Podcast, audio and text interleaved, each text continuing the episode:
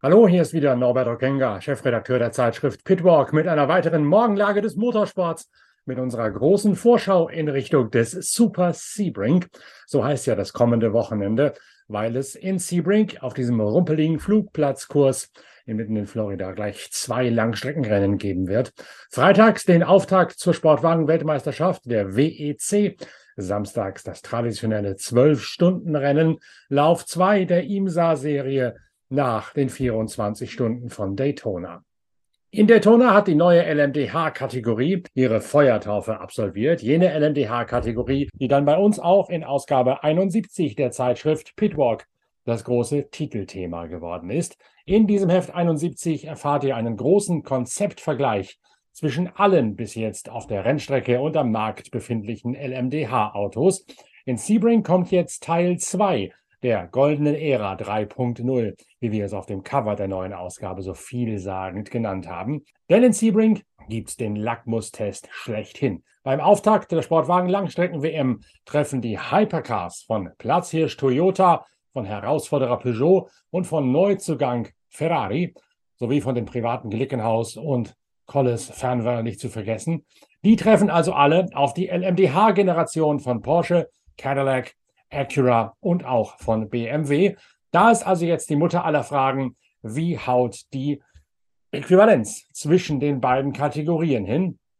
Es gibt da ja die viel zitierte Balance of Performance, die in Wahrheit keine BOP im klassischen Sinne ist, sondern tatsächlich eine Gleichstellung, eine Gleichschaltung über eine Äquivalenzformel, um die beiden verschiedenen Fahrzeugkonzepte auf ein Level zu bringen. Hypercars sind Eigenentwicklungen der Hersteller, die entweder selbst gebaut werden, wie bei Toyota, wo alles in-house passiert, inklusive der Chassisfertigung, oder in Auftrag gegeben, commissioned werden, wie der Amerikaner, der Engländer sagen würde, nach Konstruktionsplänen der Hersteller.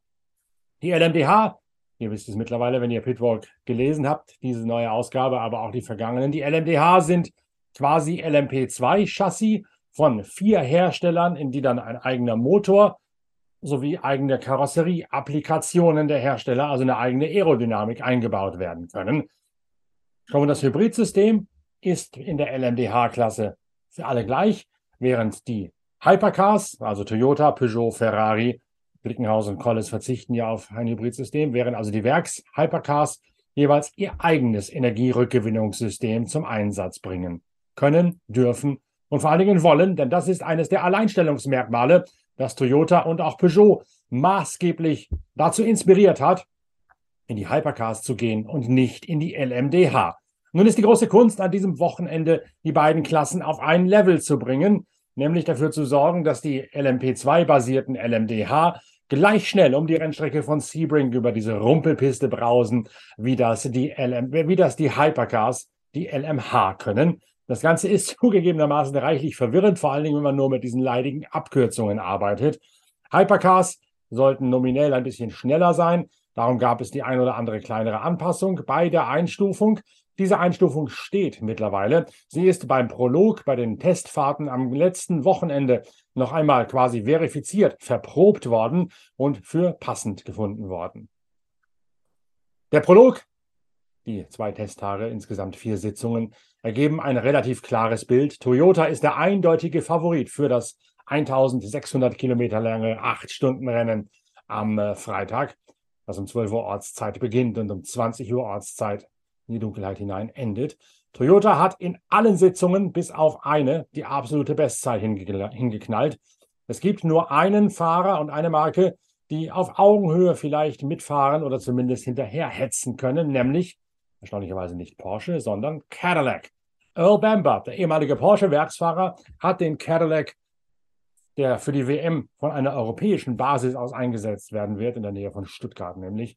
Er hat diesen Cadillac auf Platz 1 in einer der drei Sitzungen geschoben. Und Richard Westbrook, der Teamkollege von Earl Bamber, hat dann in der Abschlusssitzung, wo Brandon Hartley im Toyota schnellster gewesen ist, nochmal nachgelegt und war ebenfalls der Einzige, der in die Balance der Toyota hat hineinbrechen können. Gesamtschnellster insgesamt war nicht Brandon Hartley, sondern José María López im Schwester-Toyota GR010 Hybrid. Die Toyota haben die meisten Runden absolviert, haben in den Longruns am besten ausgesehen und sie sind vor allen Dingen jetzt immer noch zugange am Testen in Sebring. Ihre Vorbereitung geht also munter weiter und mündet dann mehr oder minder nahtlos in die ersten freien Trainingssitzungen am Mittwoch. Neben Toyota ist auch Corvette noch unterwegs, aber nicht mit dem WM-Auto, sondern mit einem neuen GT3-Boliden, der in Daytona präsentiert worden ist. Den fährt Tommy Milner, der Test- und Entwicklungsfahrer. Es gibt jetzt, bis jetzt erst einen GT3 Chevrolet Corvette Z06. Das nächste Auto ist gerade im Aufbau begriffen. Tommy Milner absolviert damit jetzt parallel zu Toyota die nächsten Probefahrten in Sebring. Peugeot kämpft mit Zuverlässigkeitsproblemen nach wie vor an diesem innovativen UFO-förmigen 9X8 Hybrid. Und Ferrari hat einen ziemlichen Unfallschaden zu beklagen gehabt, nachdem James Calado, der immer so ein bisschen weinerlich wirkende Engländer, sich beim Überholen eines GT-Fahrzeuges vertüdelt hat und böse in die äh, Mauer eingeschlagen ist. Die Front des Ferrari dabei ziemlich onduliert. Allerdings ist der Ferrari so ganz knapp dem Schicksal eines Totalschadens entronnen. Das Auto wird wieder aufgebaut, wieder flott gemacht und kann ab Mittwoch dann wieder ins Geschehen eingreifen, trotz des happigen Abfluges von James Calado. Porsche hinkt der Pace erstaunlicherweise noch hinterher. Da fehlt mehr als eine Sekunde auf die absoluten Bestzeiten. Aber da reinzurechnen und was reinzulesen, ist natürlich bei Testfahrten immer schwierig, weil Porsche sich vor allen Dingen maßgeblich auf die sogenannten Long Runs, also auf die Dauerläufe, spezialisiert hat um herauszufinden, wie das Auto zu den Reifen ist und wie das Auto sich auch in Haltbarkeitsfragen ergibt. Wie sie wirklich dastehen, das werden die Schwaben frühestens am Mittwoch herausfinden können, wenn in einer Simulation auch mal ein Qualifying mit abgetanktem Autos gefahren, äh, gefahren wird. Momentan schaut es aber so aus, als sei Toyota, der Dauerweltmeister der letzten Jahre, standesgemäß auch der Favorit für Sebring. Der Toyota ist ja weiterentwickelt worden in vielen Details. Was genau das ist, das steht auf der Internetseite pitwalk.de. Da gibt es unter PitLive Foto, äh, unter PitLive dann die Bilder des Tages. Das wollte ich sagen. PitLive Bilder des Tages. Da gibt es eine ganze Fotogalerie von diesem weiterentwickelten Toyota mit neuer Aerodynamik, mit etwas weniger Gewicht, mit Modifikationen am Motor. Und da steht auch genau drin oder auch im Blog auf der Internetseite pitwalk.de, da müsst ihr mal ein bisschen stöbern, was an diesem Toyota alles neu gemacht worden ist. Dieser Blog ist ergänzt worden, ist die Ergänzung zu der Technikgeschichte in der aktuellen Ausgabe der Zeitschrift Pitwalk über die Hypercars. Also wenn ihr das Heft lest, die 180 Seiten von Deutschlands größter Motorsportzeitschrift und den Blog und die Fotos in der Bildergalerie, dann wisst ihr sehr genau Bescheid über die Technik vom Weltmeister und von den ganzen Herausforderern aus der LMDH-Kategorie und seid perfekt vorbereitet auf den Einstand der neuen kombinierten ersten Sportwagenliga für die Langstreckenweltmeisterschaft. Ich hatte es ja schon gesagt, ich werde in Sebring vor Ort sein an diesem Wochenende. Ich fliege Mittwoch hin und ihr habt die einzigartige Möglichkeit, mich dabei quasi virtuell zu begleiten. Auch dazu müsst ihr auf die Internetseite pitwalk.de schauen, unter Pit Live gehen, Bilder des Tages. Da gibt es eine Fotogalerie, da ist jetzt schon meine Eintrittskarte, diese permanente Medieneintrittskarte drauf, die jeder Journalist bekommt, der bei mehreren IMSA-Rennen dabei ist. Das ist nur das Headerbild. Diese Galerie werde ich permanent mit neuen Fotos während meiner Recherchereise befüllen, sodass ihr erste Reihe Mitte aus dem Logenplatz mitbekommt, wie so eine Recherchereise eines Journalisten ausschaut.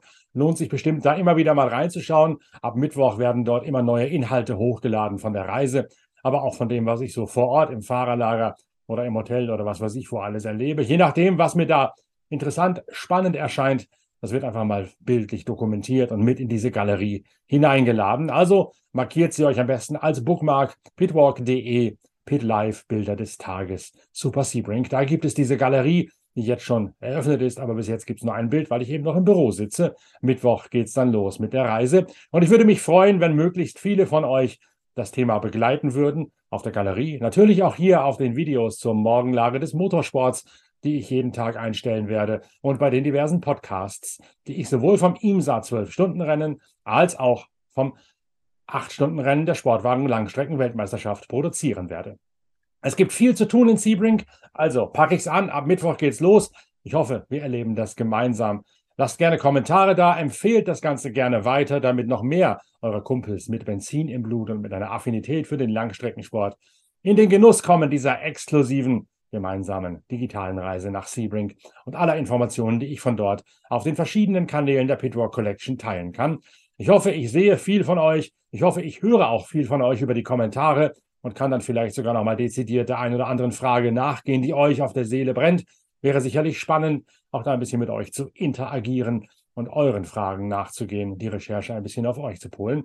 Je mehr ihr euch meldet, desto spannender finde ich das Ganze und desto mehr Freude wird mir diese Reise nach Sebring bereiten. Und Freude bereitet sie mir jetzt schon, auch wenn ich noch einen ganzen Tag im Büro zu sitzen habe erst einmal. Also danke, dass ihr dabei gewesen seid. Macht emsig mit und begleitet mich. Bis bald. Euer Norbert Okenga.